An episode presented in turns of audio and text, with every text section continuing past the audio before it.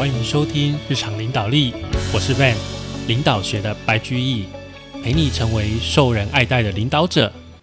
呃，从这个礼拜开始，Van 打算讲另外一本超级经典哦，那就是《人性的弱点》，也就是戴尔·卡内基非常知名的一本书哦。那也有人把它翻译叫做《如何赢得友谊》。并影响他人。那这一本书，它是在沟通，在领导力。啊，或者是在成功学上，都是一本不败的经典，而且它号称就是这本书的印书量是全世界仅次于圣经的一个印书量。这本书真的是人际沟通或者是成功学的圣经哦。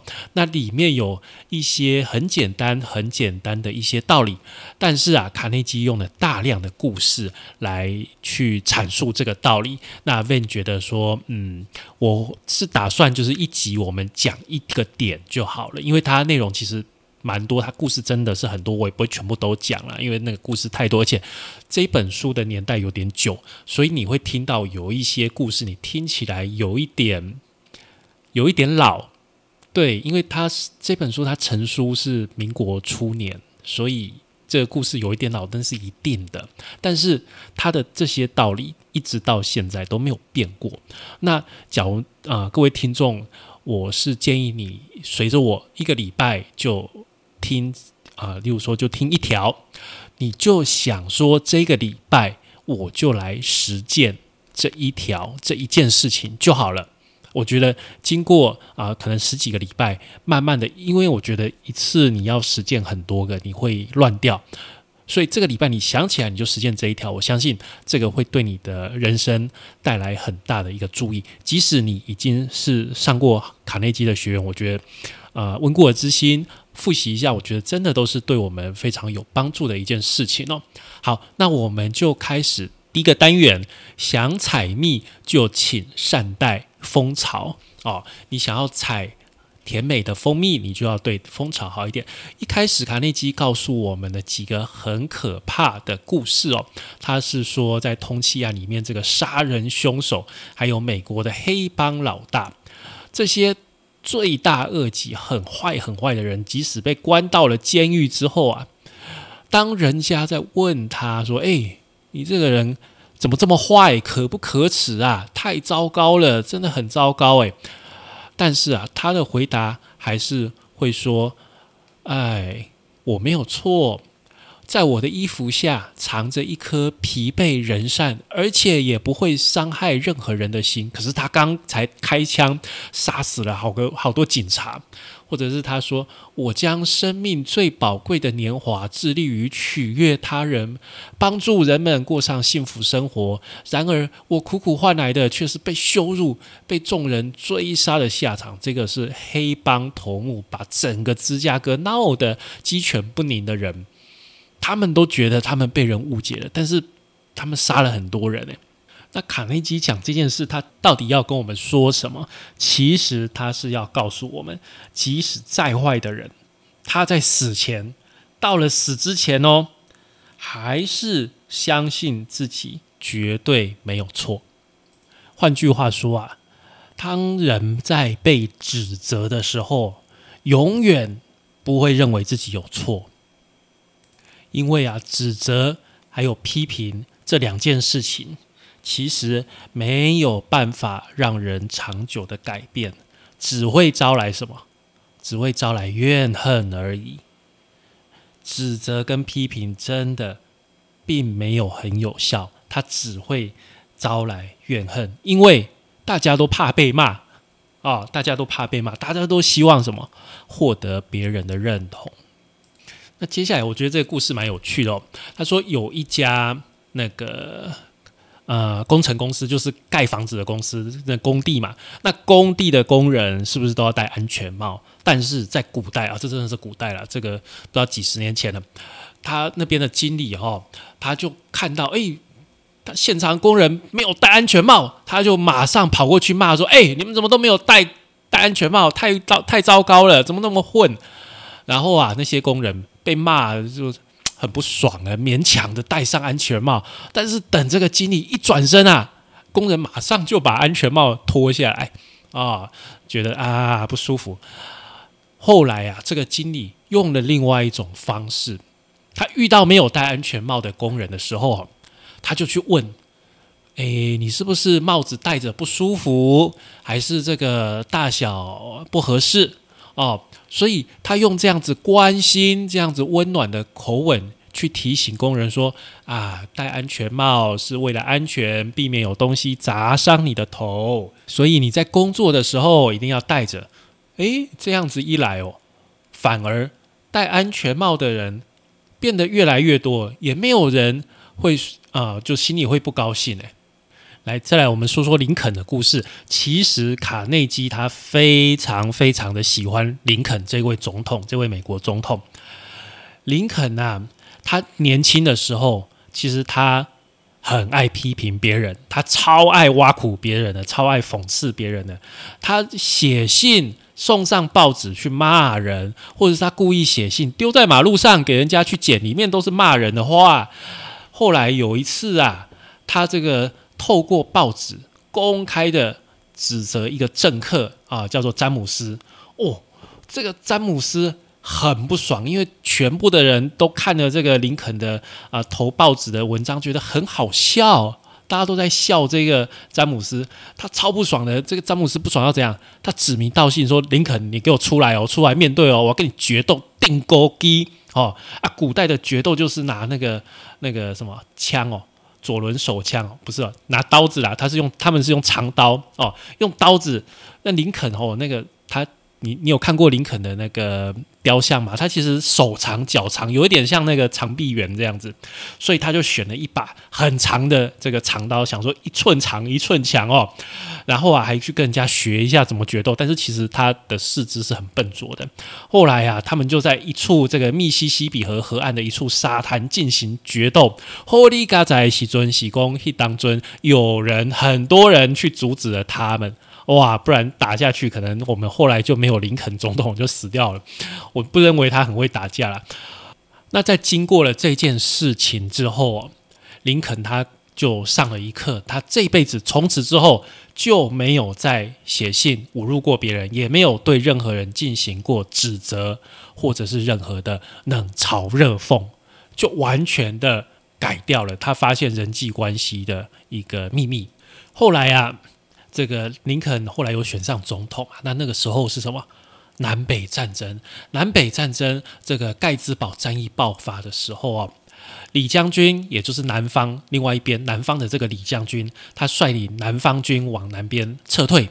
那个时候乌云密布，大雨如注啊，李将军已经败退了，就是退到这个坡多马克。地区这个一个地方，然后前面有一条很这个很凶猛的河流挡住去路，后面呢就是北方的联军。哇，其实李将军已经这样身逢绝境，已经快要输了。林肯知道这个时候，这个时候真的就是打赢他最好的机会，他就命令这个时候的呃乔治米德将军，他说：“你就直接打过去就对了。”林肯发出电报，又派特使叫这个米德将军一定要执行这个命令。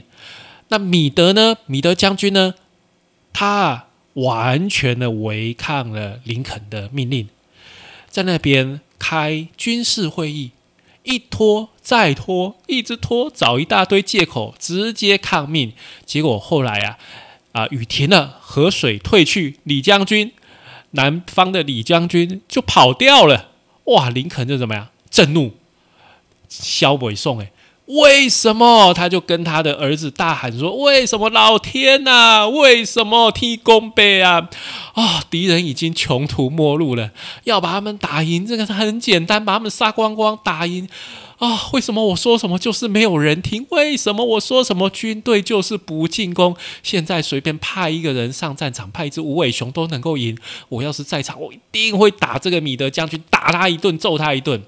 哦，他就坐下来。”写一封信写给这个米德将军，他就写说：“亲爱的米德将军，放走李将军所带来的严重后果，我觉得你完全没有意识到。李将军原本已经落入我们的掌握之中，只要收网捕捉，加上我们连胜的战机，战争很快就会结束。如今呢，战争又要无限期的拖延，如果上个礼拜你没有办法放心发动攻击，那等敌人过了河再去打，有比较好吗？更何况你后来拥有的兵力更少，根本就只有原本的三分之二。哈，我真的是瞎了眼了，把希望放在你身上，根本就是很笨。我再也不会对你抱有任何希望了，你这个笨蛋，你这，哎呀，对你实在太失望了，我真的是很伤心呐。后来呀，这封信啊，林肯没有寄出，是人们在啊林肯过世了之后整理他的遗物，才发现有这一封信的存在。嗯，林肯应该是写完这封信，把这个气发泄了之后啊，就把它收起来，因为他从之前的教训已经领悟到了，任何苛刻的指责跟批评。都没有意义。诶，但是话又说回来，一般的父母在教教育子女的时候，难免总是会批评啊，总是会说：“哎，你这个做不好，要这样这样这样啊。”哎呀，这边卡内基就分享了这个读者文摘上面的一篇文章啊，这篇文章叫做《父亲的错误》。这篇文章啊，感动了无数读者，受到很多人的喜爱。来，我们来听听看这篇文章哦。儿子，请听我说。趁你熟睡的时候，我想对你说几句话。你的小手枕在脸上，金色的卷发贴在汗津津的额头上。我刚独自亲身来到你的房间，几分钟之前呢，我在啊书房看报纸。突然有一种莫名其妙的懊悔袭来。我现在怀着很愧疚的心情来到你的身边啊。儿子，我想了很久，对待你我实在是太草率、太暴躁了。你急着穿衣服上学，随便用毛巾抹了把脸，我就马上骂你；你鞋子没有擦干净，我立刻就骂你。你把。东西掉在地上，我一样也是骂你。早餐我挑你的毛病，食物撒的到处都是，不懂得吃饭理啊，这个我儿子也常干呢。来，胳膊放在桌上，诶，这个我自己也常干，不好意思。面包上的奶油涂的太厚，哇，这个这个也要管哦。你出门玩耍，我正要赶火车，你转手对我挥手说再见，爸爸，而我却皱起眉头说不要驼背。晚上又出现这样的情况。在路上，我远远的看见你跪在地上玩弹珠，啊，袜子上磨出好几个洞。哦，我马上就当着你的同伴的面把你押回家，故意让你当众丢人。我就骂你说骂，哎，袜子很贵呢，你下次要是再不珍惜，自己花钱去买啦。哇，很难想象这种话居然出自一位父亲的口中，记得吗？我在书房读书，你小心翼翼的走过来，满脸委屈的看向我。啊！我把书再拿开，带着不满的情绪抬头看着你。你退到门口，好像犹豫不决的样子。你想干什么？我没有好气的问。你一句话也不说，就直接向我跑来，搂住我的脖子亲我。你的小臂膀把我搂得紧紧的，那种上帝赋予的深情在你幼小的心灵绽放，即使不被珍视，也不曾凋零。之后。你又很快就跑开，跑上了楼。儿子啊，当你离开不久，报纸从我的手里滑落，一种难以言喻又强烈的愧疚感涌上我的心头。哦，天哪！我的那些恶习啊，很坏的习惯，真的是太可恨了。无端端的我就要去挑剔，无端端的动不动我就要骂人，无法想象我居然把这些坏习惯用在你一个小孩子的身上，这并不是我爱你的表现，这是我错误的用自己年龄的标准来去要求你。你幼小的心灵充满了真善美，你无邪的跑过来拥抱我，亲吻我，向我说晚安。你像日出一样照亮整座啊阴郁的大山。今天晚上没有什么比你更重要的，儿子。黑夜里，我正跪坐在你的床边，我很羞愧。不过这不过是没有用的羞愧，没有用的忏悔，因为我明白，即使当你醒来，我刚刚讲的一切，你也不会懂得其中的意思。但是从明天开始，我应该做一个合格的父亲，与你一起分担痛苦。与你一起分享欢笑，对你不再说那些没有耐心的话。我会一直告诉自己，你只是一个小孩，一个小小的孩子。以前呢，我错误的把你当做成人，但是看着你疲惫的蜷缩在小床上睡觉的时候，我才发现你还是一个小宝宝、小 baby，那个依偎在母亲怀里。把头趴在他肩上的小宝宝，这一幕幕恍如昨日。我对你的要求实在太高、太苛刻了。大家听完这个文章有什么想法？哦，我突然也觉得我好对不起我儿子哦。好，这个卡内基在这边跟大家讲，不要指责别人。而要努力去理解别人，努力的去想为什么别人会这么做，这么做的意义到底是什么？理解比指责更加的好，更加的有意义。理解啊，他会接着会生出同情、宽容跟善意。请大家记住，避免批评、指责或者是抱怨。好吗？以上就是我们今天的节目内容喽。感谢您的收听与追踪，请帮我们在 Apple Podcast 评分与留言，也欢迎追踪我们的 FB 粉丝团“日常空格领导力”以及 IG，我们的 IG 账号是 Leadership C Podcast 日常领导力。我们下次再会喽，拜拜。